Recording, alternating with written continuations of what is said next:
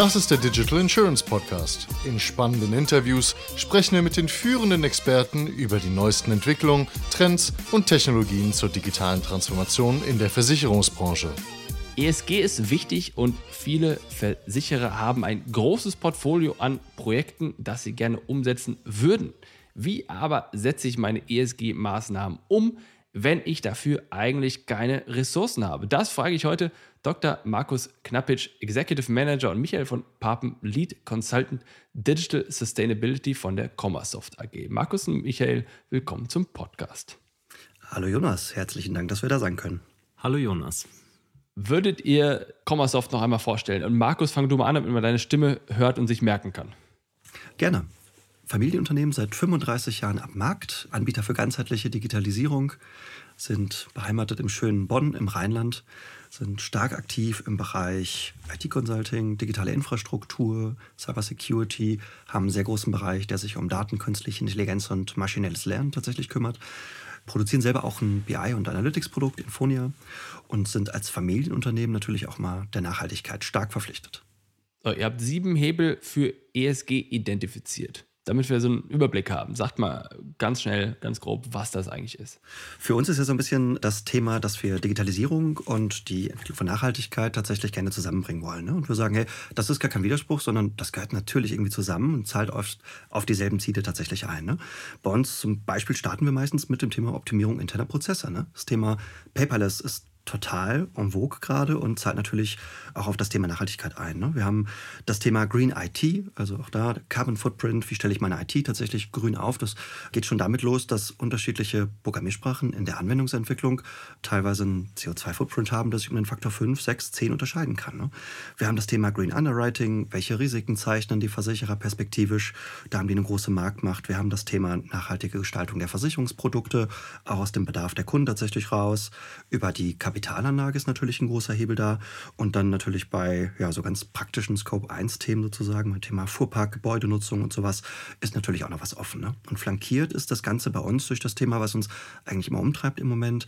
Das ist das Thema Datenstrategie. Und die Kunden, die wir begleiten, sind häufig gerade in diesem Thema Data-Driven Company noch in der Visioning-Phase ganz häufig drin. Und da ist unsere Botschaft, das Thema ESG-Nachhaltigkeit einfach mitzudenken. Ne? Also wenn ich sowieso das Thema, wie gestalte ich mein Unternehmen zukunftssicher für den Markt aufmache, strategisch, dann denke ich beide Themen direkt mit.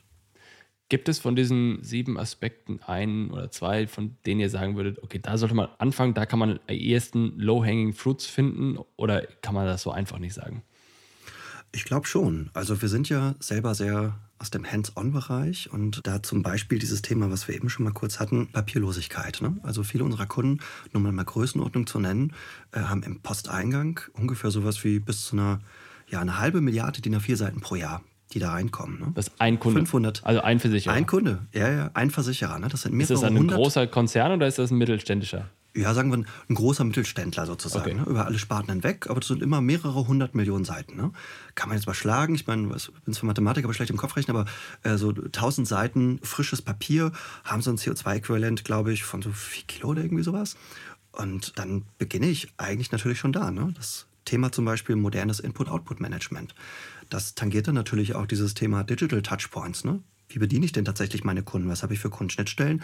Und muss ich dafür hunderte Millionen Seiten Papier tatsächlich jedes Jahr gedruckt tatsächlich noch vorliegen haben oder kann ich da nicht automatisieren? Ne? Und da sind wir vorne mit dabei, ja. Kurz mal, dieses Thema Paperless, ganz ehrlich, das begleitet uns doch schon seit über 20 Jahren. Also Absolut. Früher war es, glaube ich, mehr so, es muss alles paperless sein, weil es effizienter sein muss, weil es jetzt modern ist, weil man es so macht. Heute ist paperless das Thema, weil es ESG konform ist. Erstens, nur mal als kurzer Exkurs, wisst ihr, warum das so lange gedauert hat oder so lange dauert und glaubt ihr wirklich, dass das jetzt kommt, nachdem es in den letzten 20 Jahren nicht funktioniert hat? Ich glaube, das ist ein ganz guter Punkt. Also wir sind auch manchmal tatsächlich dann auch überrascht, muss man äh, schon ehrlich sagen. Ne? Man vermutet schon, dass ihr, da... Kurzer Einwurf. Ihr beiden ja. habt ja auch gerade hier Papier auf euren... Äh, ja, absolut. Mhm. Schößen, was ist das Plural von Schoß? Keine Ahnung, wie habt ihr die Notizen man, da liegen, ja? Man sieht hier, ne? digitale Notizen. Äh, genau, sozusagen schon äh, hybrid, ne? also äh, digitale ja, und gut. schriftliche Notizen. Wir wollen auch niemandem, glaube ich, den Notizzettel wegnehmen. Aber ja, auch das ist tatsächlich das, was wir beobachten. Ne? Also tun sich nach wie vor tatsächlich auch schwer, Papier vollständig aus dem Arbeitsprozess tatsächlich zu verbannen. Ne?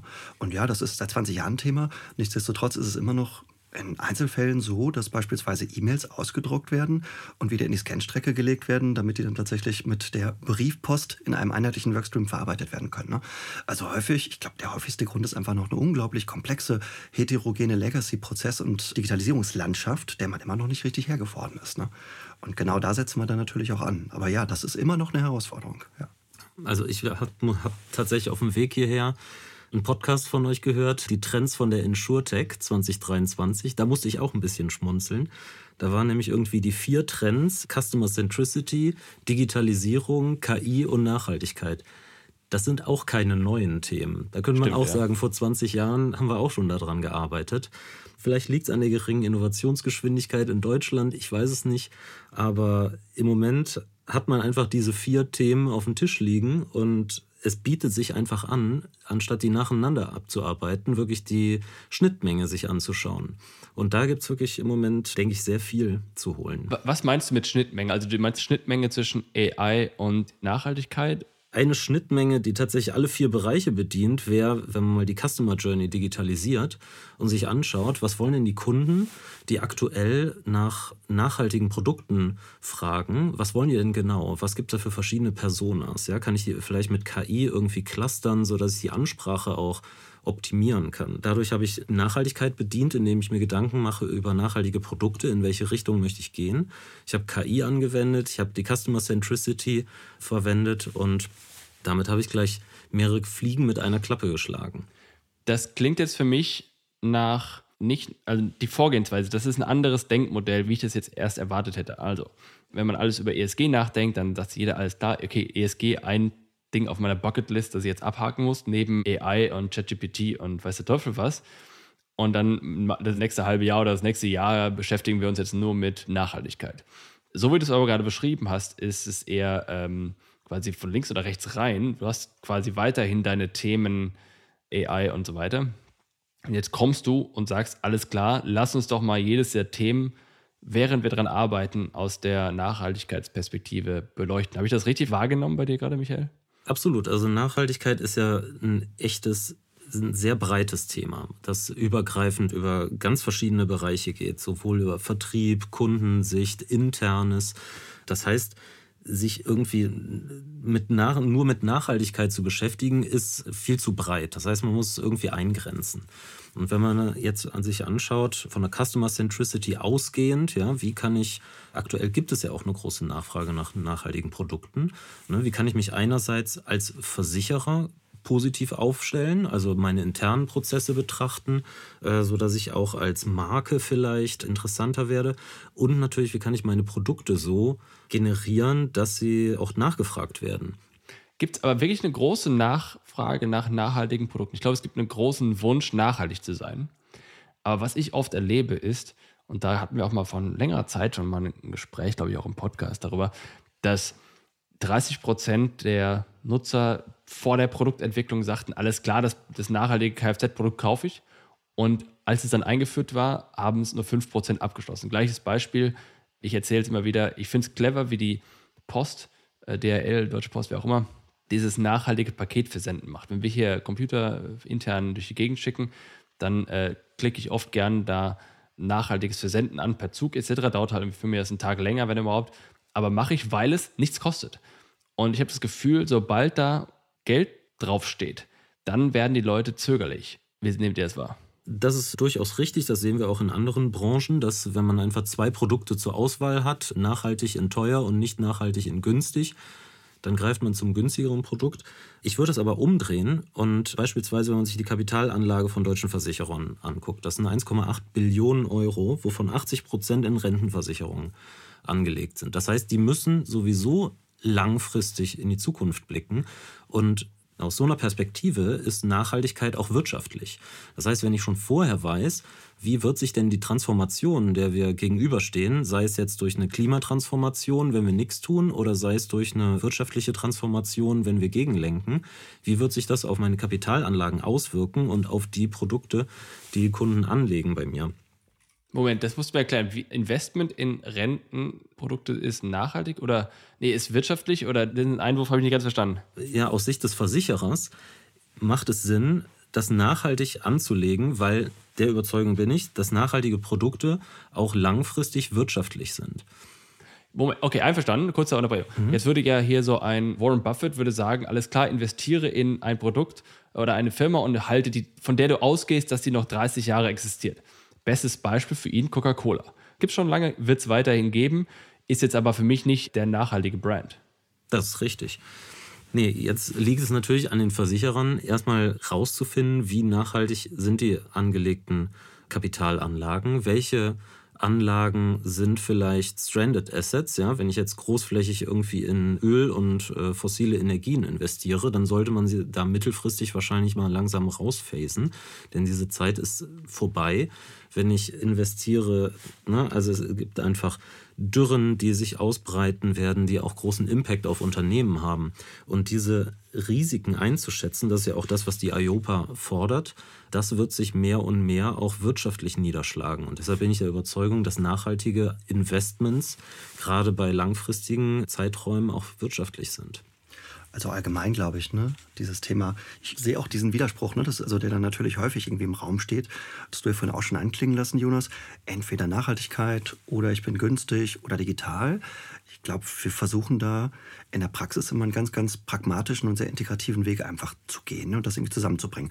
Und wir selber sind ja als Familienunternehmen auch letztlich der Nachhaltigkeit verpflichtet, sage ich einfach mal. Und äh, für uns bedeutet das, ich arbeite ressourcenschonend. Ne? mal bei diesem Beispiel eben paperless zu bleiben. Natürlich, ne? ich senke dadurch natürlich auch meine ganzen Operationskosten, wenn ich jetzt nicht, äh, sage ich jetzt mal, ich sage mal ganz Blatt Papier für die Mülltonne produziere, ne? sondern da tatsächlich ressourcenschonend sozusagen arbeite. Und genauso ist das natürlich auch in den Risiken, die ich zeichne, in den Produkten, die ich anbiete. Die besten oder günstigsten und die, die nachhaltigsten Schäden sind natürlich die, die gar nicht eintreffen. Und ich glaube, hier ist auch so ein bisschen die Idee, dass Versicherer sich noch stärker in die Prophylaxe-Rolle vielleicht reinbegeben, ne? also Prävention sozusagen. Aha. Sehen wir ja bei vielen am Markt. Ne? Viele Krankenversicherer haben für sich das Thema schon auch, ne? eben wie das Thema papierlos, bestimmt seit zehn Jahren jetzt auf der strategischen Agenda. Ne? Vom, ich sag jetzt mal, vom ja, sozusagen reinen Finanzierer hin zu, zu einem Gesundheitscoach. Ne?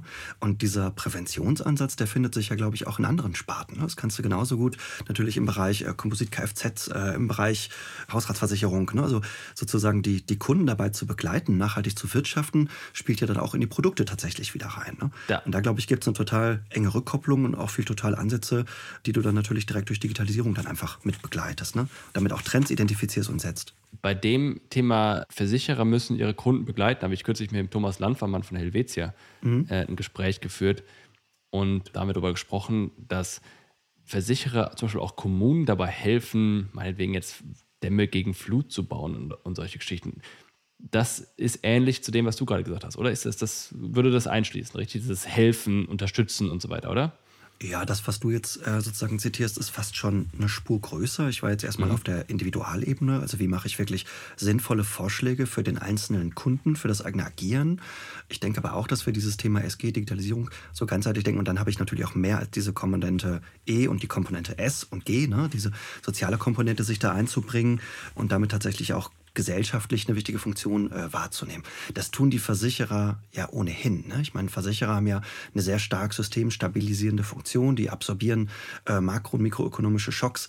Die sind nach meinem Verständnis per Definition schon in der Rolle, eine nachhaltige Gesellschaft eigentlich mit zu begleiten. Ne? Weil ohne Versicherung wir kein stabiles Finanzsystem, kein stabiles Wirtschaftssystem. Das, das liegt quasi, also das ist, das ist qua Rolle sozusagen. Ne? Auf dieser Ebene, makroökonomischen Ebene, sage ich jetzt mal ich, ich finde es interessant, hast, wir haben mehrere Sachen auf der Liste. Wir haben erstens Thema Familienunternehmen der Nachhaltigkeit verpflichtet. Mhm. Wir haben das Thema Versicherer müssen nachhaltiger werden, haben eine systemstabilisierende Rolle. Man könnte das auch über mit konservativ übersetzen. Viele Versicherer sagen ja von sich, sie sind eher konservativ, was Risiken angeht. Wo passen für euch diese zwei, drei Begriffe? Also ist konservativ gleich Nachhaltigkeit? Also da gibt es ja Überschneidungen und da gibt es aber auch keine Überschneidung. Also sollen wir das mal auseinandernehmen? Könnt ihr da was zu sagen? Als konkretes Beispiel, ne, unserem Selbstverständnis nach, wir sind zum Beispiel gar nicht konservativ, sondern sehr, sehr innovativ vom Selbstverständnis her. Ne? Und äh, sehen schon, dass wir zumindest immer bemüht sind, sehr nachhaltig zu sein. Ne? Das, das Thema Enkelfähigkeit ist in Familienunternehmen sehr, sehr zentral. Ne? Auch bei uns gerade, unsere Unternehmerfamilie, sind ja insbesondere auch ein inhabergeführtes Unternehmen und die Unternehmerfamilie äh, hat das Ziel, die Enkelfähigkeit der Firma sicherzustellen. Ne? Das, das bewegt uns. Und das bedeutet, dass wir viel dafür tun, in allen drei Säulen, ne, im Bereich E, im Bereich S, im Bereich G, dazu beizutragen, im lokalen Umfeld da nachhaltig zu wirtschaften. Und so gehen wir natürlich auch in die Kundenprojekte rein. Ne?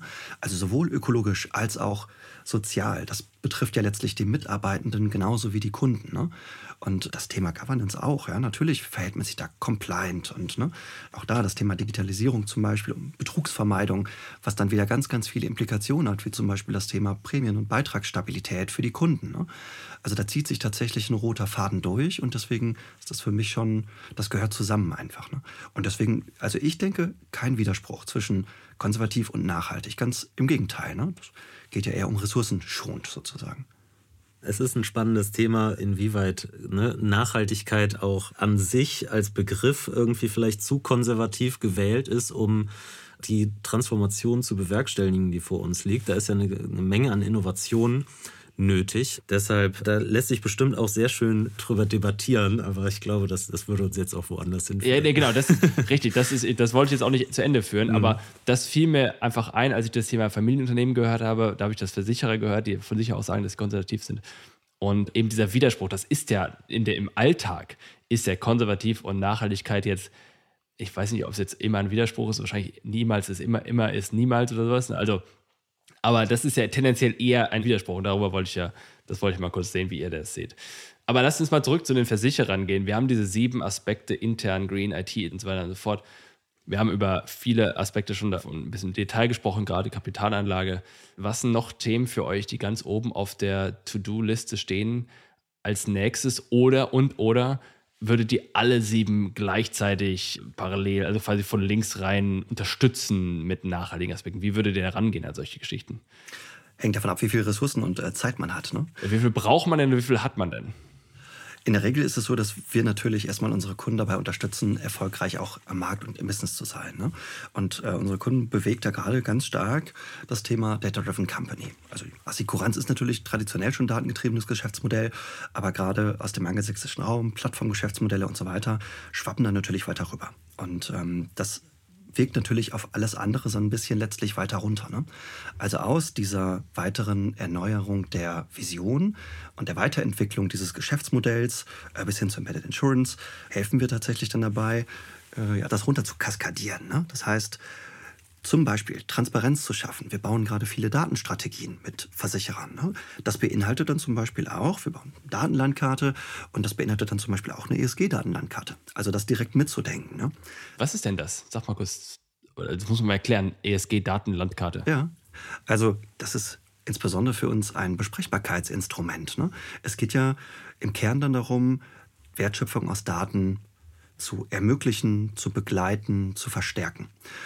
Und das kann zum Beispiel im Produktbereich sein, das kann dadurch sein, dass ich über Prozessoptimierung Kosten einspare, das kann sein, dass ich ne, sozusagen durch einen guten Zuzug von Customer 360 Informationen über meine Kunden tatsächlich bekomme, um den Produktvorschläge zu machen und so weiter.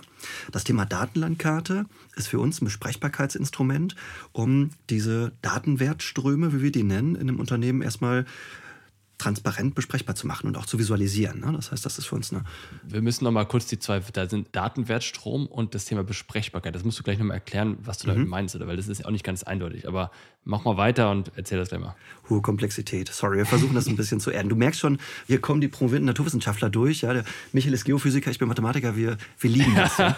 du, du bist Mathematiker. Du hast auch vorhin gesagt, dass du bei diesen 1000 Gramm oder was, was du da ich sagtest. Ich bin nicht gut im Kopfrechnen. Ja, das, Ach so, okay. Das, das, ist, das ist immer Okay, Mythos, Mathematiker, der nicht gut im Kopfrechnen ist. Alles Exakt, klar. Für jeder, der, der auch nicht gut im Kopf rechnet, ist, äh, ist dadurch quasi entschuldigt. Sogar eh, ehemaliger Aktuar, ja, muss ich noch zu, zu meiner Schande. alles klar. alles klar. Weiter, äh, erklär mal die Begriffe. Aber wir driften ab, genau. Also um nochmal kurz das Thema Datenbankkarte tatsächlich abzuschließen. Ne? Heißt, das ist für uns erstmal eine, eine, große Darstellung dieser Datenlandschaft. Wo sind welche Daten im Unternehmen? Wer hat darauf Zugriff? Von wo nach wo werden eigentlich Daten gesendet? Ja? Um erstmal transparent zu machen, von wo nach wo fließen tatsächlich eigentlich Daten. Ne? Kundendaten, das kennt man aus dem Vertragsdaten, Exakt, genau. genau. Stadendaten. Exakt. Das sind Stammdaten, das sind Kundendaten, das sind Daten aus dem CRM. Ähm, man kennt das natürlich im Kern, aktuarielle Themen, die dann zum Beispiel in dem Bereich der Kalkulation eingesetzt werden, um die ne, Prämienhöhe zu bestimmen und so weiter. Alle Daten, die du in der Versicherung tatsächlich hast, das sind viele. Und häufig findet man an ganz unterschiedlichen Punkten in der Versicherung äh, oder in einem Versicherer Klone dieser Daten. Ja? Das heißt, oftmals ist da gar nicht so ein, ich sag's mal, Parsimonieprinzip, so Datensparsamkeit ist da häufig gar nicht gegeben. Ne? Mit Klon ist zum Beispiel so, ey, kannst du mir mal die Excel-Tabelle rüberschicken und schon hast du einen Klon, ne? Genau das.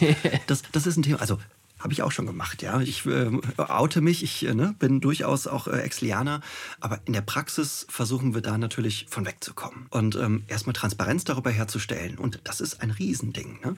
Alleine durch die Tarifkomplexität. Ne? Versicherer haben hunderte, tausende Tarife ne? und ähm, hunderttausende Kunden, Millionen Kunden teilweise. Also wir reden über viel. Ne? Und da erstmal Transparenz herzustellen, ist sozusagen Schritt eins. Ne? Und dieses Thema Datenwertstrom ist für uns erstmal eine Art Analyse, dann da drauf zu schauen und zu gucken, wo werden denn wirklich Daten zu welchem Prozess der Wertschöpfung tatsächlich eingesetzt. Ne? Ist das was, um jetzt zum Beispiel im Produktmanagement neue Produkte zu kreieren?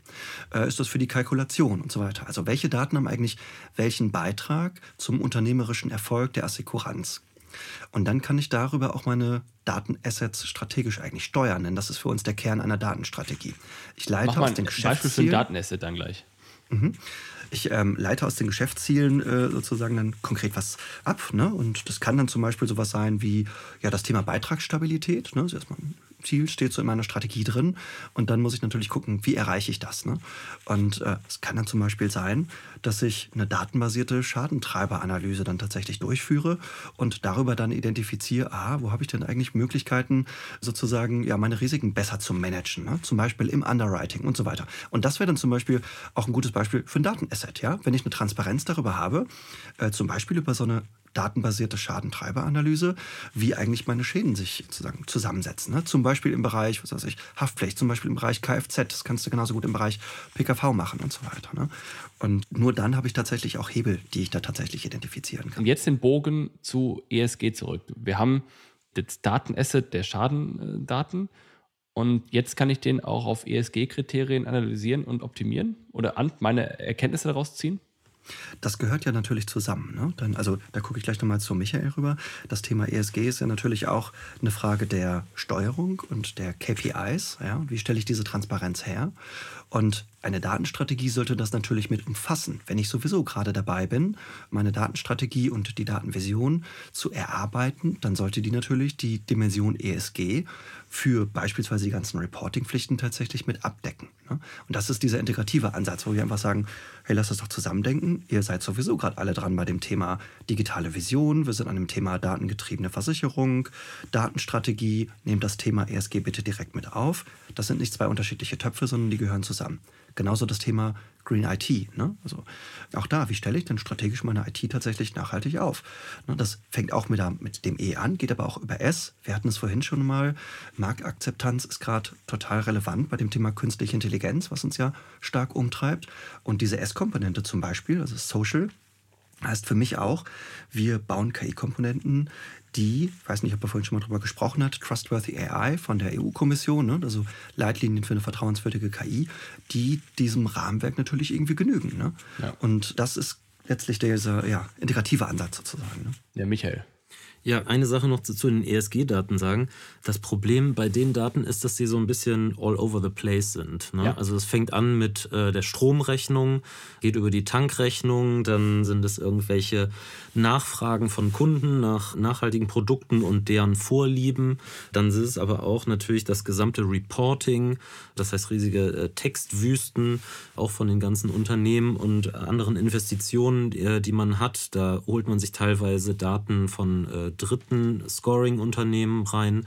Das heißt, man hat da wirklich eine riesige Bandbreite von Daten, die äh, naturgemäß auch in ganz unterschiedlichen Sektionen gehortet wurden. Ne? Im Vertrieb, Risikomanagement oder beim Hausmeister teilweise. Ne? Das muss man jetzt alles einmal zusammenführen und für alle zugänglich machen.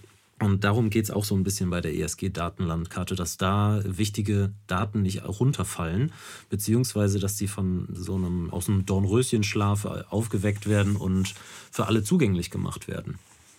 Beispiele, wie sowas aussieht, kann man übrigens bei uns auf der Webseite sehen. Ich weiß gar nicht, darf ich das dir sagen, Jonas? Wahrscheinlich darfst, schon, darfst, ne? da darfst du alles Habe ich jetzt schon. Ne? Also, wenn man mal wirklich wissen möchte, was ist denn das?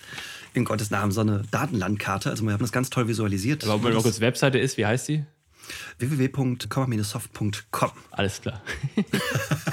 Findet man sonst über Google natürlich auch. Ne? Und das macht es ein bisschen griffiger. Das ist natürlich auf der verbalen Ebene auch einfach sehr abstrakt. Ja? Also am letzten Endes ist das natürlich eine Visualisierung auch. Also die Idee ist auch hier, und das ist ein Thema, auf das wir gleich nochmal wieder zurückkommen müssen, wie wir eigentlich mit diesen mangelnden Ressourcen umgehen, die wir dafür haben für ESG. Die Idee ist auch hier beim Thema Daten, mit einer neuen Brille drauf zu schauen. Ich habe aus einer bisher vielleicht aus einer Brille von Optimierung diverser, weiß ich, von mir ist Umsatz oder Sales, also ist das, das gleiche, aber auch Ergebnisoptimierung oder und so weiter, Effizienzoptimierung draufgeschaut. Und jetzt nehme ich eine neue Perspektive ein, schaue mir äh, die Daten aus ESG-Perspektive an. Und das ist ähnlich, wie wir auch ja mit, diesen, mit diesem Portfolio an Projekten umgehen. Wir packen jetzt nicht nochmal irgendeinen Datensatz oben drauf, sondern wir nehmen die Ressourcen, die wir haben, Daten oder Menschen oder Geld und so weiter und so fort und schauen einfach von links mit einer anderen Brille drauf und können somit ESG einfließen lassen, ohne exorbitant zusätzlich Ressourcen aufwenden zu müssen. Ich finde, das ist genau der richtige Blickwinkel, denn wir würden auch nicht vorschlagen, dass man jetzt alles andere vergisst und sich nur auf Nachhaltigkeit fokussiert, sondern Nachhaltigkeit bildet eher ein zusätzliches Kriterium ab, was in die Entscheidungsfindung integriert wird. Und dann ist es auch viel einfacher, aktiv zu werden, finde ich. Weil sonst ist es immer so, man steht irgendwie wie der Ochs vorm Berg, ne? Nachhaltigkeit, so ein Riesenthema, man weiß überhaupt nicht, wo man anfangen soll und dann am Ende wartet man lieber, dass jemand anders sich bewegt. Dabei gibt es einfach sehr viele kleine Dinge, die man schon machen kann. Ne? Du hast ja auch am Anfang oder eben noch gefragt, ne? was, was kann man denn eigentlich tun? Und viele kleine Sachen kann man sofort loslegen. Ja? Also zum Beispiel mal über die IT und den Stromverbrauch der IT nachzudenken. Was kann man in die Cloud schieben? Wo kann man durch smarte Algorithmen Energie sparen? Ja? Oder auch ganz einfach, wie kann ich möglichst viele Leute ins Homeoffice schicken, damit weniger Emissionen durch den Pendelverkehr anfallen? Ja? Da sind alle, glaube ich, glücklich, wenn viele im Homeoffice arbeiten können. Das sind solche Dinge, da kann man sofort loslegen. Ich hatte mir auch mal angeguckt, wie so die, die Emissionen der Branche sind. Und äh, das war so eine GDV-Umfrage vom 2021. Und da zeigte sich zum Beispiel auch, dass zwar die Stromkosten sich halbiert haben während Corona, aber nicht die Wärme. Das heißt, die ganzen Gebäude, die wurden weiterhin beheizt. Da wurden zwar die Leute ins Homeoffice geschickt, aber mangelnde Smart Building Komponenten haben sie einfach das ganze Gebäude weiter beheizt. Ne? Das ist natürlich eigentlich auch Quatsch. Da kann man auch ansetzen und mit digitalen Tools irgendwelche Büros mieten, automatische Zuweisung von Büroflächen und ne, Kalenderintegrierung in Reservierungssysteme extrem viel erreichen du nutzt ja Gebäude auch viel effizienter. Ne? Ob, also genau, ja. In aktuellen Situationen, wenn alle ins Büro fahren, steht immer eine Hälfte der Gebäude leer. Nämlich in dem einen schlafen und wohnen sie, in dem anderen arbeiten sie. Wenn du beides in das gleiche reinpackst, kriegst du quasi auf der gleichen Grundfläche äh, mehr Leute beschäftigt und belebt ungefähr. Ja.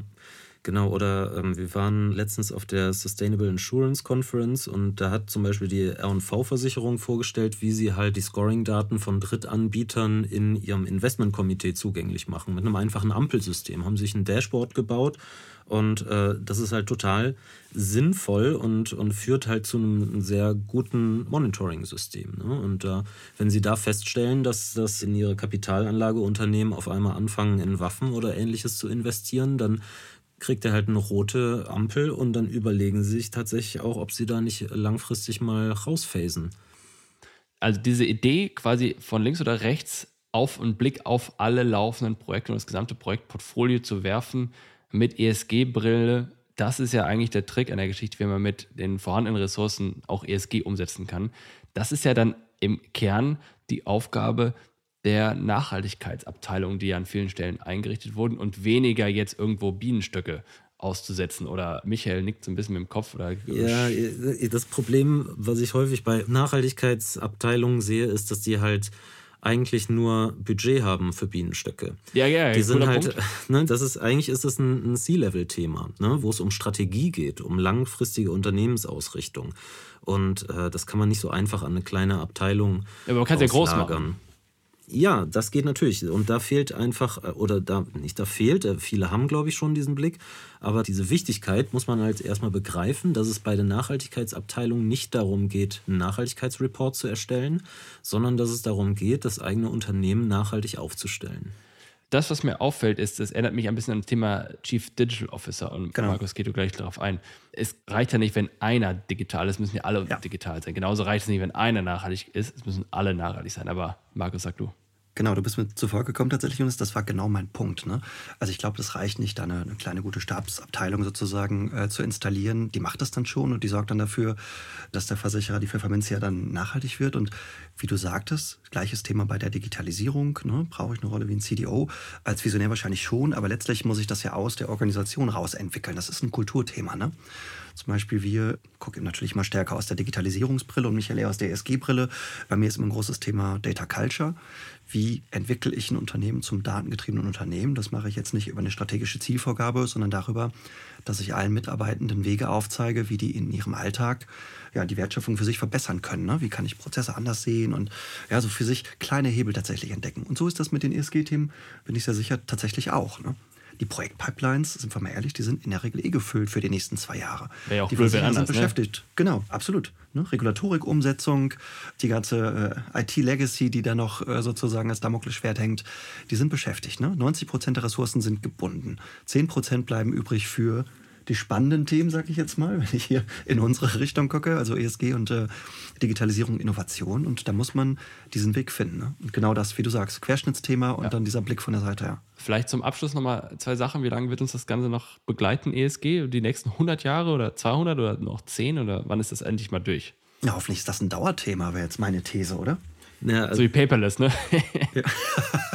ja, gar nicht wie Paperless, sondern hoffentlich geht das irgendwann so in Fleisch und Blut über und ist dann einfach ein integraler Bestandteil. So wie, ne, die Frage ist ja auch äh, für mich als Aktuar, wann ist das äh, aktuarielle Thema denn in der Assekuranz durch? Ja, ja, gar nicht. Das ist Kernbestandteil, ne? So wie Nachhaltigkeit und äh, Digital, sag ich mal, sollten Kernbestandteile und Kernkompetenzen der Versicherer sein. Sind es ja vielfach auch schon, ne? Also das geht, das geht über in die DNA, wäre jetzt mein Verständnis. Ja, also die Roadmap ist ja auch einigermaßen klar. Für Versicherer ab 2024 kommt dann Taxonomiekonformität mit neuen Umweltzielen, ab 2025 CSRD. Und dann sind ja auch schon die selbstgesetzten Ziele für 2030 langsam in der Form vorhanden, dass man sagen kann, könnt ihr die überhaupt erreichen oder nicht? Äh, dann sind dann neue Anstrengungen vonnöten. Und nebenbei wird der IPCC wahrscheinlich weiterhin Jahr für Jahr seinen Report veröffentlichen und den Druck erhöhen. Da, glaube ich, kommen wir als Gesellschaft nicht so schnell raus. Das heißt, wenn wir uns in zwölf Monaten nochmal unterhalten sollen, dann könnten wir uns direkt schon mal Taxonomie auf die Liste schreiben. Oder was noch? Ja, genau. Und wie natürlich die CSRD erfüllt wird und ähm, da wird noch einiges kommen. AI Act steht auch noch tatsächlich auf der Agenda, ne, um mal das Thema S Ja. und, äh, und G noch ein bisschen stärker zu bespielen. Genau. Also, Spannend für Versicherer ist auch die Circular Economy Action Plan der EU, wo jetzt auch sehr viel, ne, es wird Reparatur erstmal vorrangig äh, in den Blick genommen, anstatt Ersetzung von Teilen. Das heißt, ähm, das ist auch für die Versicherer ein spannendes Feld. Wunderbar, da sind wir gespannt. Herzlichen Dank. vielen Dank. Das war eine weitere Ausgabe des Digital Insurance Podcast. Folge uns bei LinkedIn und lass eine Bewertung bei Apple, Spotify und Koda.